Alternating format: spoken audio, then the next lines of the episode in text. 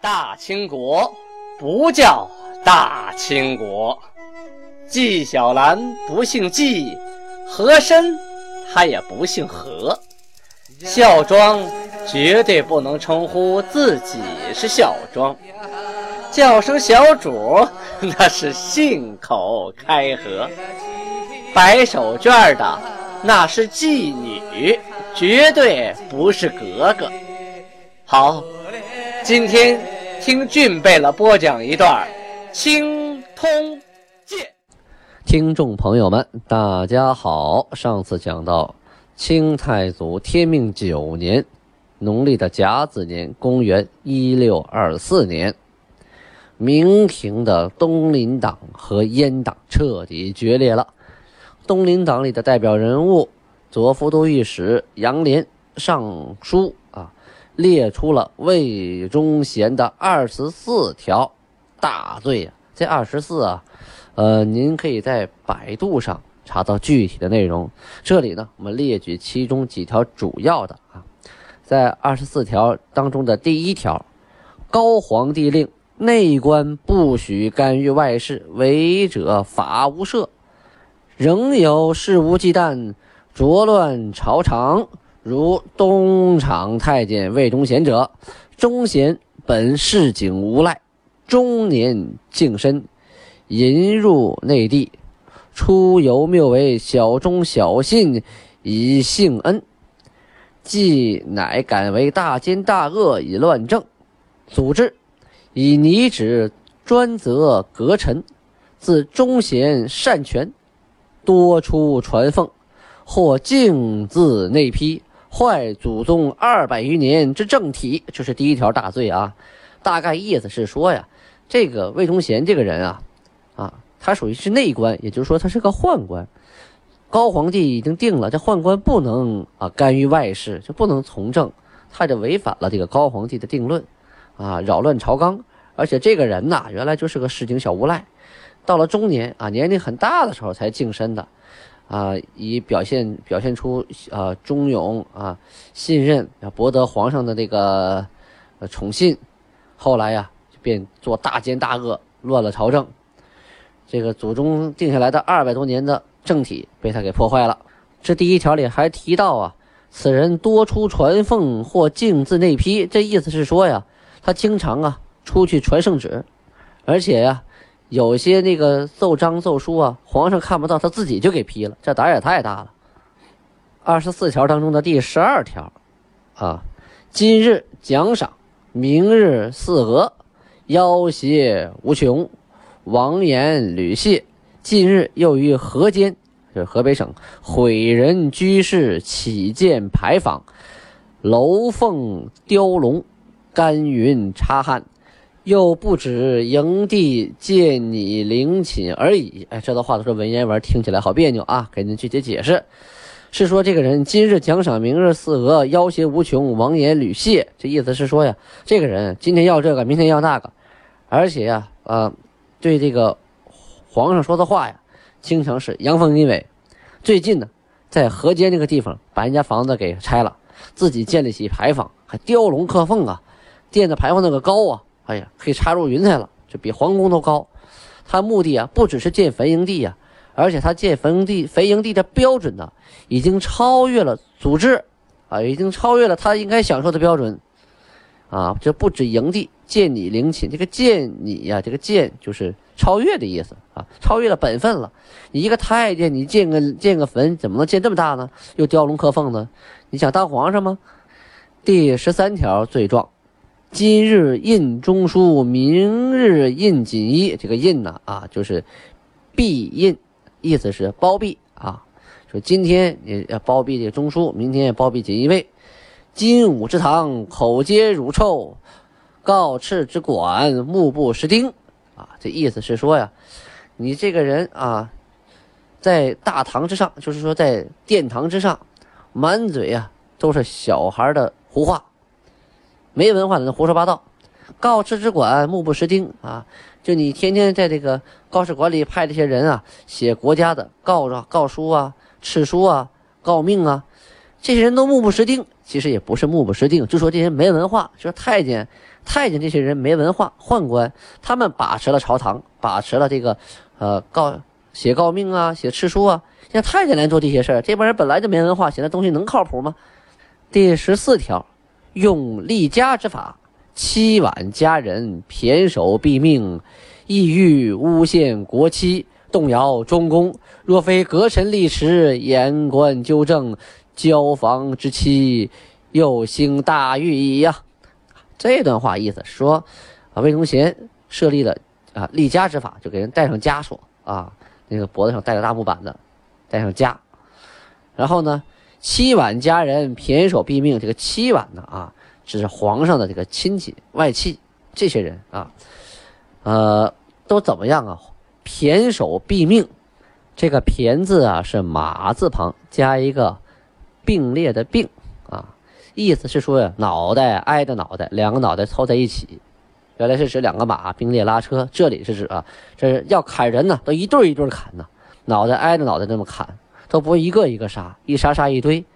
意欲诬陷国戚，动摇中宫，就说他呀，把这个国家呀，皇亲国戚呀，啊，都给诬陷了。若非革臣立迟，言官纠正，交房之期，又行大狱矣呀。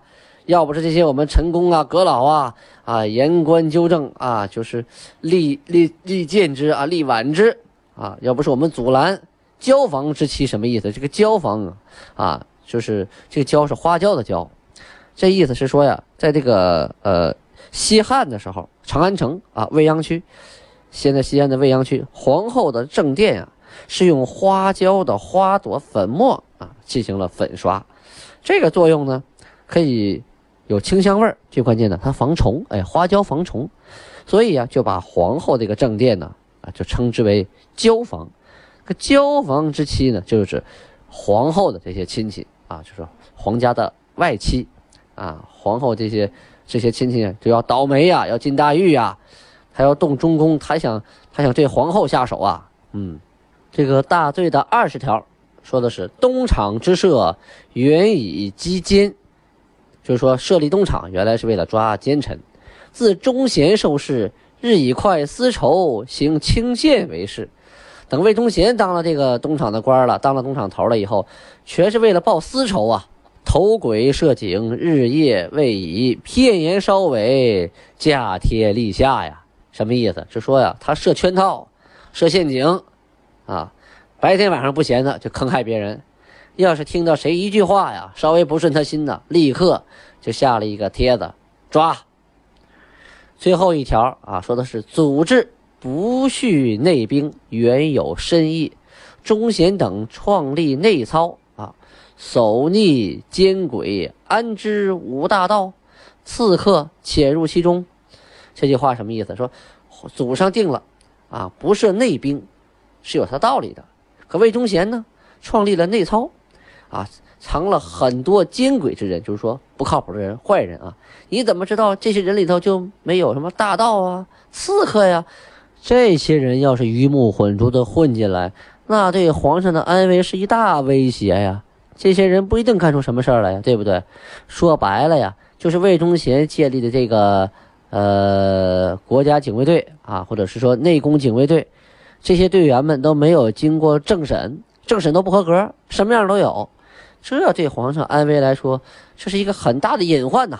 这条奏书上完之后啊，最后请皇帝及文武勋戚，就是说文武大臣、还有功勋人员、还有皇亲国戚啊，把这些人集齐了之后，然后再敕命刑部严审魏忠贤，以正国法。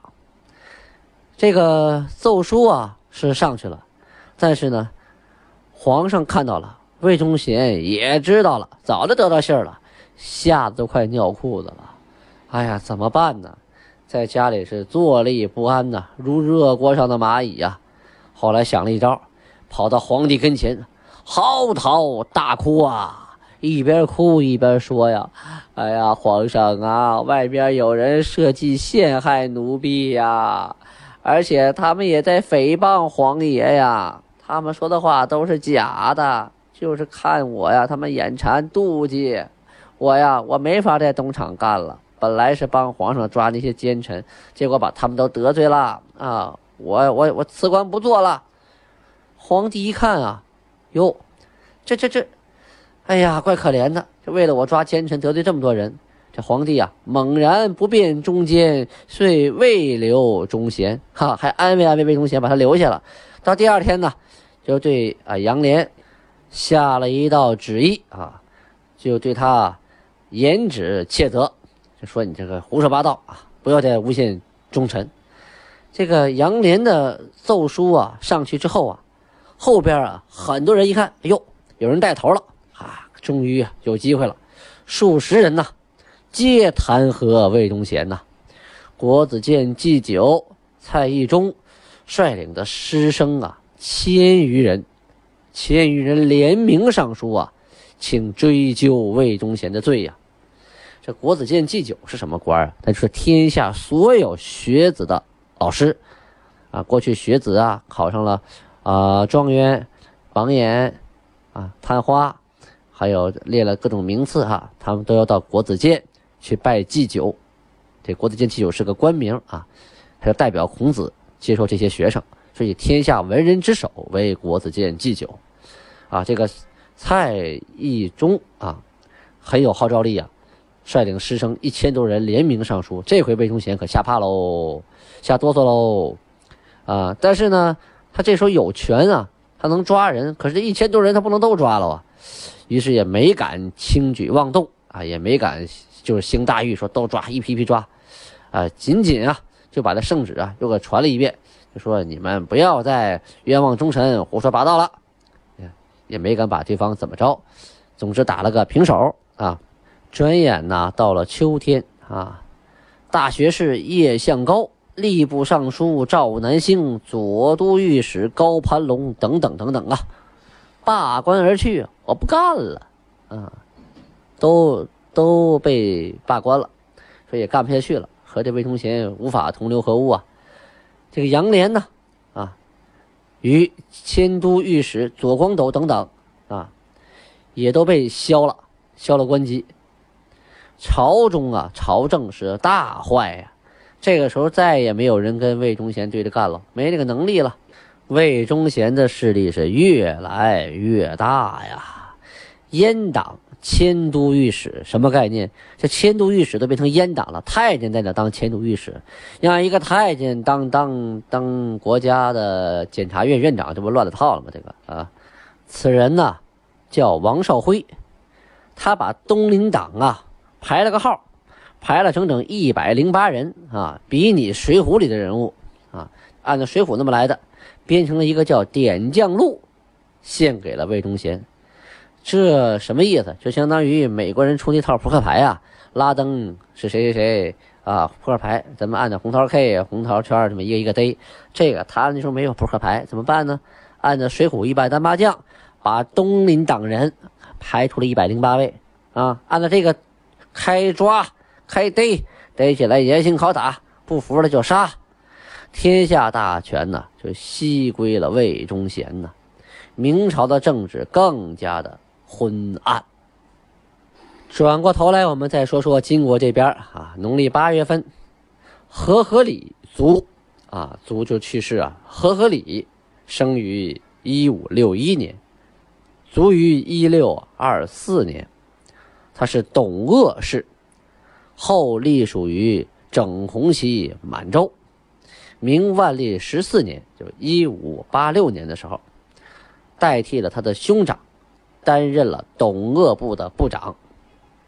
这个董鄂部前面咱们介绍过啊，他是宋朝皇帝赵匡胤的后代啊，被那个金国完颜阿骨打的部队啊带到了东北，后来呢，长期与土著合住在一起，就变成了女真人。呃，大家如果想详细了解董鄂部呢，就听听前边的啊。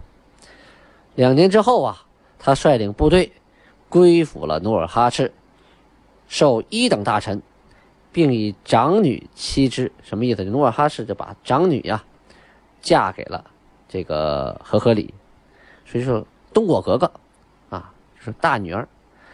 当时啊，称为董鄂额驸。后来出征胡尔哈、乌拉等处啊都建有功勋。努尔哈赤啊置了开国五大臣议政制，和合里就是五大臣之一啊。立国之后，就建立金国之后啊，在萨尔浒战役，还有灭叶赫、占铁岭、攻辽阳、沈阳等战役当中啊，这个和合里均在其中。天命五年（一六二零年）的时候，啊，论功授予世袭三等总兵官。天命八年（一六二三年）正月的时候啊，啊，一些事情。就被革去了大臣的职务。呃，死这年呢是享年六十四岁。这个和合理啊，属于是晚年失宠啊，但是呢，毕竟他是开国元老啊。努尔哈赤闻其死讯呢，是痛哭道：“左武创业诸臣。”何不一一人移送我之中啊？什么意思？就是当初伴随着我创业的这些大臣呐，为什么不留下一个来给我送终啊？怎么都死在我的前边了？此时他十分悲切呀，觉得自己的死期似乎也不遥远了。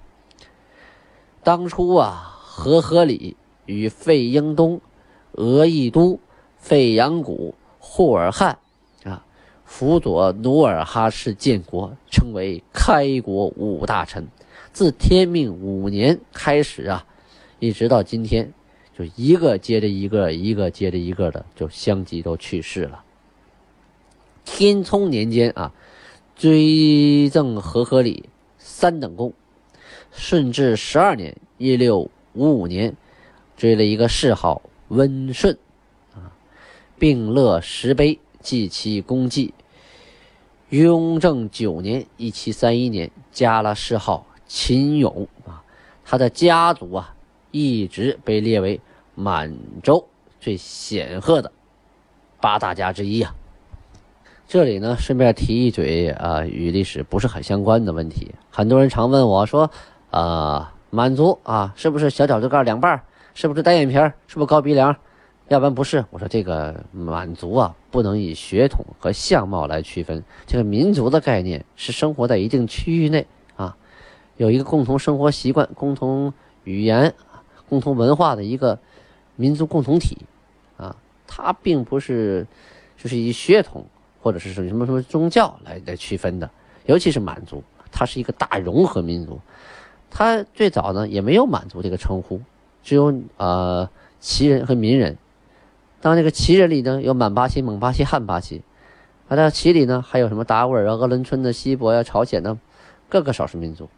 所以在解放之后登陆啊登记呃民族的时候，有的人就呃登旗人就登立登记为满族，有的汉军旗人也登记为满族，有的满军旗人呢就改成了汉族，这是非常有。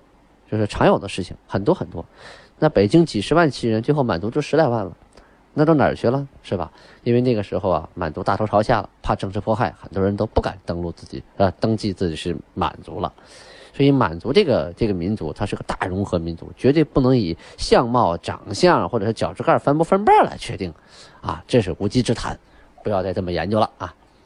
掉过头来再说说明朝，明朝的袁崇焕呢，准备。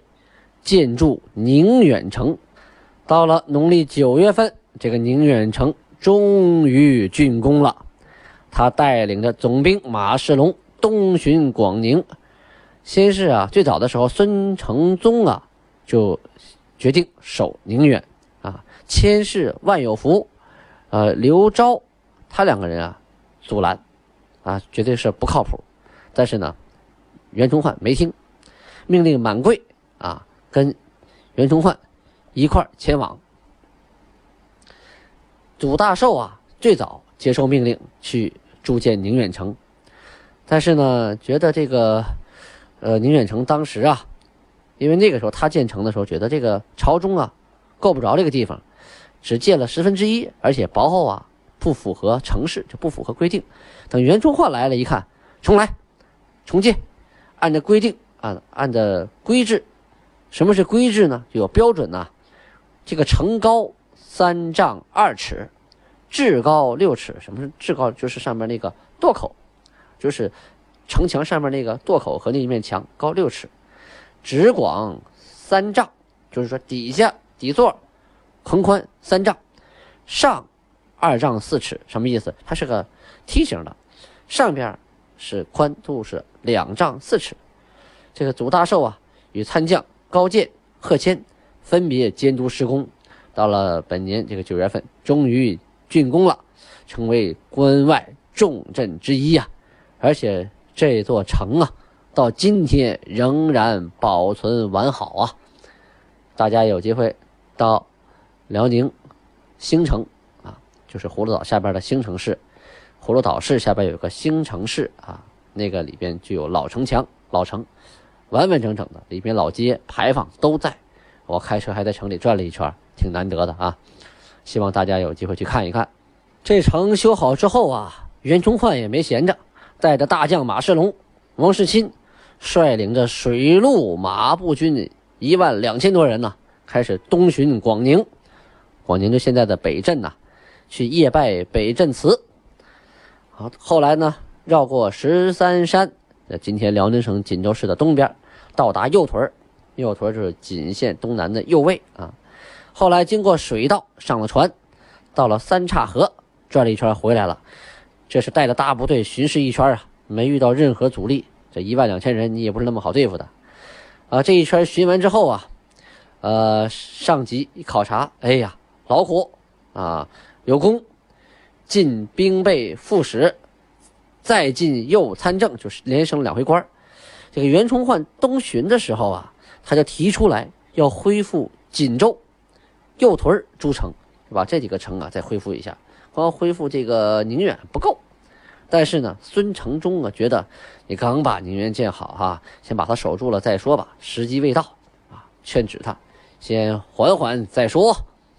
好，预知后事如何，咱们下次接着说。